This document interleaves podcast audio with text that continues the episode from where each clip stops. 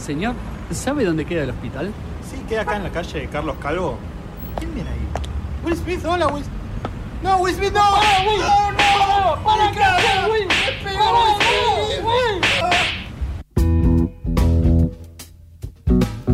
Muy bien, 1 y 36 seguimos en Noticias Descafinadas. Ahí eh, pasaron las noticias y nos metemos en una historia tremenda Sí. eh, que yo no sé cuánta gente la conoce en profundidad. No, también por eso la Eh, traigo, ¿no? Porque me parece que hay, hay cosas también que son paralelismos con, con cosas que han pasado acá.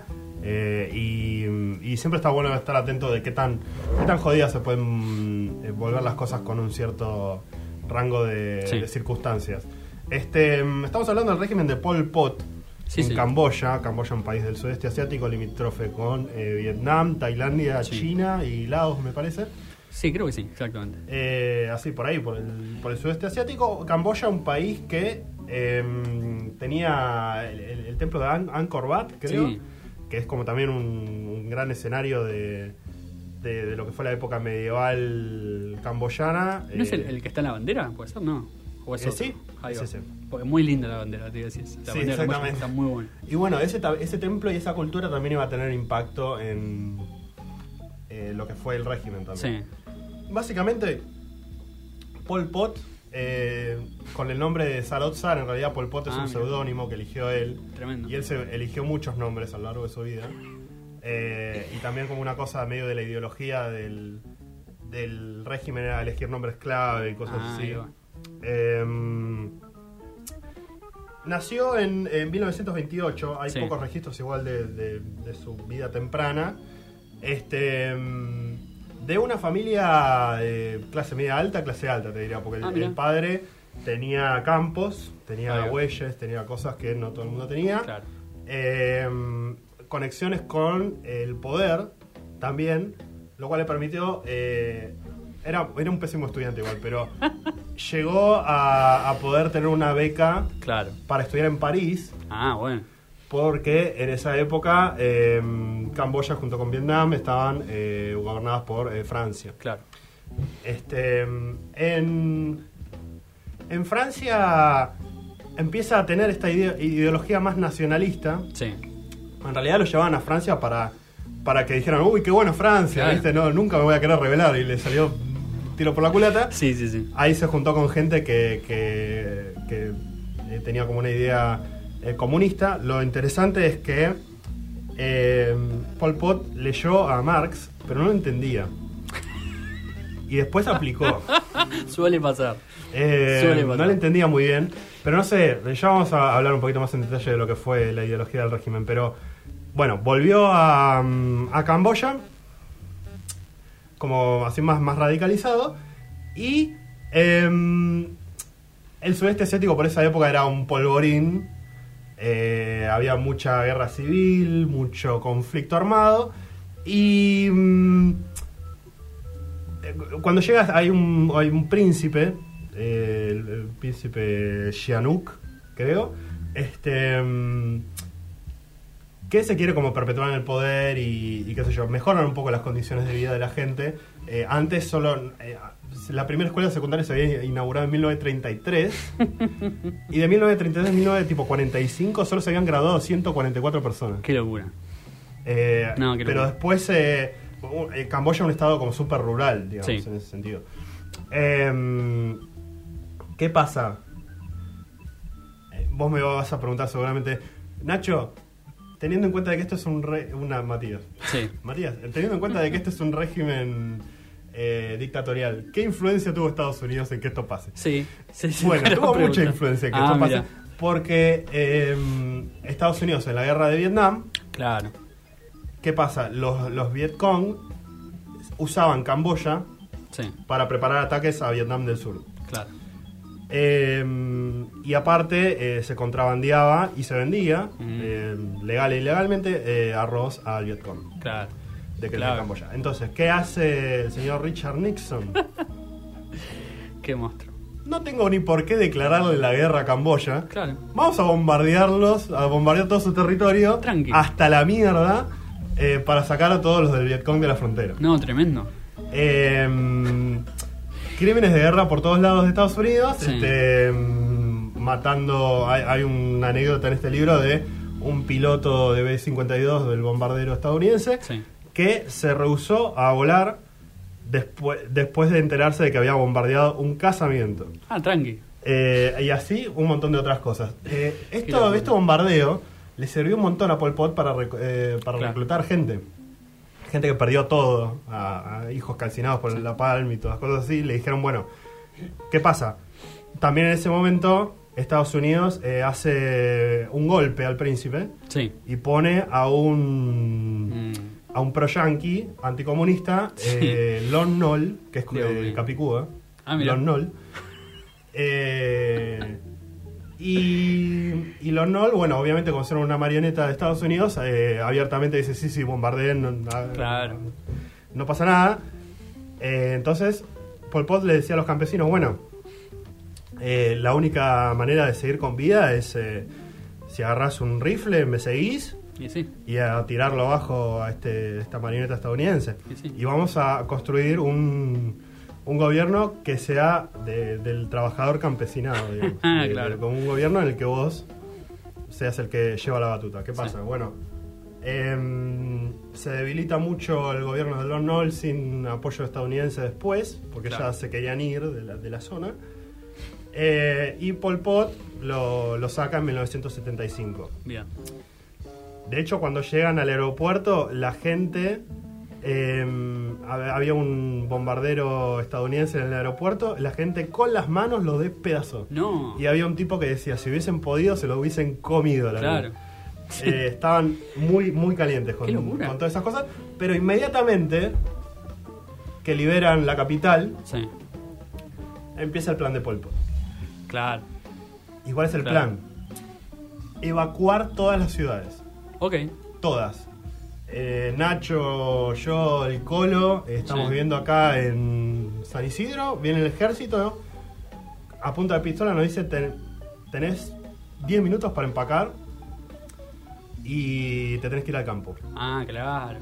Tenés que ir al campo a trabajar, porque quieren una reforma agraria, Claro. quieren eh, ser totalmente autosuficientes eh, y, y nada, quieren necesitan estos trabajadores extra. Sí. Aparte, Pol Pot no confiaba en la gente de las ciudades porque las veía como intelectuales Sí, sí. con influencia yanqui, china, vietnamita, eh, monjes budistas y no sé, o sea, como gente problemática, digamos. Gente que piensa, digamos, que, tiene esa capacidad de decir, che, Sí, va, no sé, o sea, porque eh, este- estaba como esta idea de darle al campesinado el poder, ¿no? Entonces la gente de las ciudades le decían como, bueno, vos, vos viviste una vida fácil. claro, El campesino se acababa muriendo todo el tiempo. Entonces ahora va a ser al revés la cosa. Te vamos a sacar marchando gente qué locura. que sacaron de las camas de los hospitales con el suero. No, Así, a ese nivel, porque era nada, en media hora te tenés que ir. Claro. No importa en qué estado estés. Y si no te mato. Y había gente como una pila de, de cuerpos ahí asesinados con un cartel de cartón con, con carbón escrito que decía esto pasa porque ellos no quisieron evacuar como se los pidió. Eh, bueno, una, una evacuación caótica, como te podrás imaginar, de, de- millones de personas que llegaron a los campos y se establece un sistema de eh, colectivización de mm, comedores comunitarios también.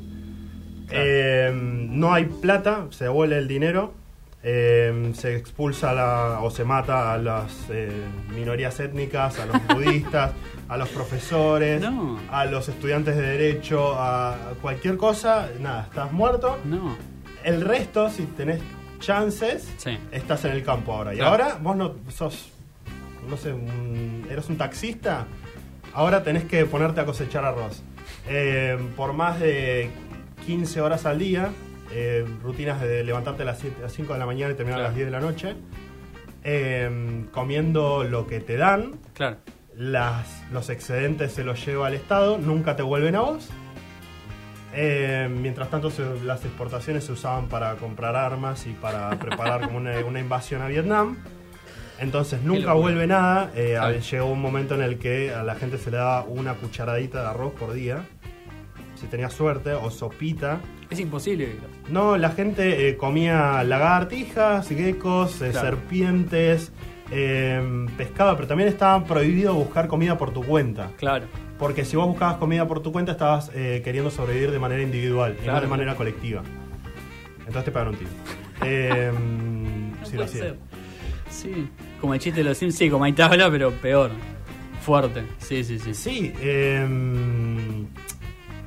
y eso lleva a una hambruna masiva. Claro. Eh, también el Pol Pot tenía de ídolo a Mao y su gran salto adelante. Y sí. Se ve que se perdió la parte en la que se murieron millones de, per- de personas. Sí, sí, sí. O, no, o era parte del plan, digamos. Sí, también. O sea, lo, lo exitoso de Pol Pot, si se puede llamar de alguna manera, es Sí. el control absoluto de la sociedad. Claro. Porque mm, vos sacaste a la gente de, como de su zona de confort, no tienen más ninguna red eh, para hablar en silencio, no tienen lugar para juntarse Claro. a la noche, no tienen nada, porque están supervisados constantemente eh, en un grupito y están trabajando todo el día, Están no pueden hacer nada, no pueden, eh, no pueden reírse, no pueden cantar, no pueden hablar entre ellos. No, Lo único todo. que importa es que cumplas con tu trabajo. Eh, y aparte después te pueden decir, bueno, no, ahora tenemos que construir una represa, vos tenés que Claro. llevar eh, 3 metros cúbicos de, de tierra por, por día y ahora son 4 por día, ahora son 5 por día. Sí, sí, sí. Eh, si te aumentan los, los objetivos, después vos no tenés nada que hacer. Claro. Y así, bueno, se murieron eh, dos millones de, de camboyanos, también cosas como eh, centros de tortura, Sí, eh, cosas que entrabas y nunca salías, digamos, de ahí. Claro. Bueno, terrible, básicamente, que, ¿cómo se termina el régimen de Pol Pot? Es una gran pregunta. Teniendo todo este control absoluto de la población. Sí. Eh, quieren invadir Vietnam, porque los odian a los vietnamitas, porque eh, odian a todo el mundo, básicamente, sobre todo a los extranjeros. Y qué, qué gran idea eh, invadir un país que le sacó a las patadas a los yankees. Tal cual. Así que No, no. en creo que fueron como en dos semanas, Sí. Vietnam controló todo el país. Impresionante. Lo sacaron a Pol Pot a- y un, reducido grupo de seguidores eh, en la selva camboyana entre la Sí. frontera con Tailandia. Mientras tanto, eh, gobierna Vietnam, eh, Claro. Camboya. Y la comunidad internacional Sí, se sí. lava las manos, hace la boluda, hasta le reconoce el gobierno a, mm, a Pol Pot, como diciendo, no, No. el que está, el vietnamita que está gobernando Claro. eh, Camboya no es legítimo, en realidad el legítimo es Pol Pot. Así hasta 1992, No puede ser. que se hacen elecciones y. Pol Pot dice, ah, bueno, esta es mi oportunidad. No. Y no. Eh, 80% vota a los vietnamitas. No, claro. A los vietnamitas, Sí. No, qué tremendo. Bueno, al partido, ¿no? Porque también cambia Sí, sí, mucho. La, mucho la, la dinámica de, Qué eh, los 90. Y mientras tanto la gente, o, o Pol Pot, a lo- los dirigentes, digamos, Sí. o Pol Pot los mató. Que hasta los mandó a matar en el, el 95, 96, tipo, todavía tenía como órdenes para Increíble. matar a la gente, eh, no solo en los 70. Y. mm, este. O, o se habían muerto, entonces eh, Claro. quedaron como 5 o 6 para que se los enjuicie en 2007. Claro. Pero bueno, básicamente esa, esa es la historia. Hay muchísimas anécdotas, Qué obviamente, que, que quedaron afuera. Un régimen realmente horrible. No, muy fuerte, muy fuerte. Eh, a mí siempre me llama mucho la atención de este tipo de personas, cómo eh, logran tener una situación muy controlada Y por una decisión muy unilateral y generalmente muy estúpida, o, o, digamos que vos, calculándolo fríamente, no lo harías nunca, Sí. terminás tirando a la basura un montón de tiempo de, de- Si bien es un horror, obviamente, digo, un montón de trabajo, entre comillas, digamos, ¿no? Claro, Como pero es como la. Es que es parte de la mentalidad de la, de la necesidad de la revolución constante y Claro. el poder absoluto. Nunca Claro. vas a llegar a eso y te va a llevar a tomar decisiones eh, eh, Cierto es. muy malas. Cierto es. Esa es la historia de Pol Pot, eh, que está muerto, así que podemos Sí. decir lo que queramos de él. Eh, y Murió de que, sin ser eh, enjuiciado. Ah. De- de- cálidamente en su, en su sueño. Malas noticias. Sí. Horrible. Eh, suele pasar igual también. pasa en muchos lugares, no en Argentina, por ejemplo. Eh, lo que sí pasa en Argentina es Lisandro Aristimuño. Sí. Eh, estuve en un revival esta semana de escucharlo a Lisandro Aristimuño, no lo escuchaba hace muchísimo tiempo. Me acordé de su disco 39 grados, de allá por el año 2007, disco lleno de hits, entre ellos Para vestirte hoy. Una especie de folclore moderno. Egu, si me está escuchando, me va a asesinar porque estoy seguro que para ella no es folclore lo que se dice en testimonio, pero bueno, para que se entienda más o menos cómo es que suena. Listo de testimonio para vestirte hoy y hablamos un ratito de la nueva biopic de Elvis. Sí, señor.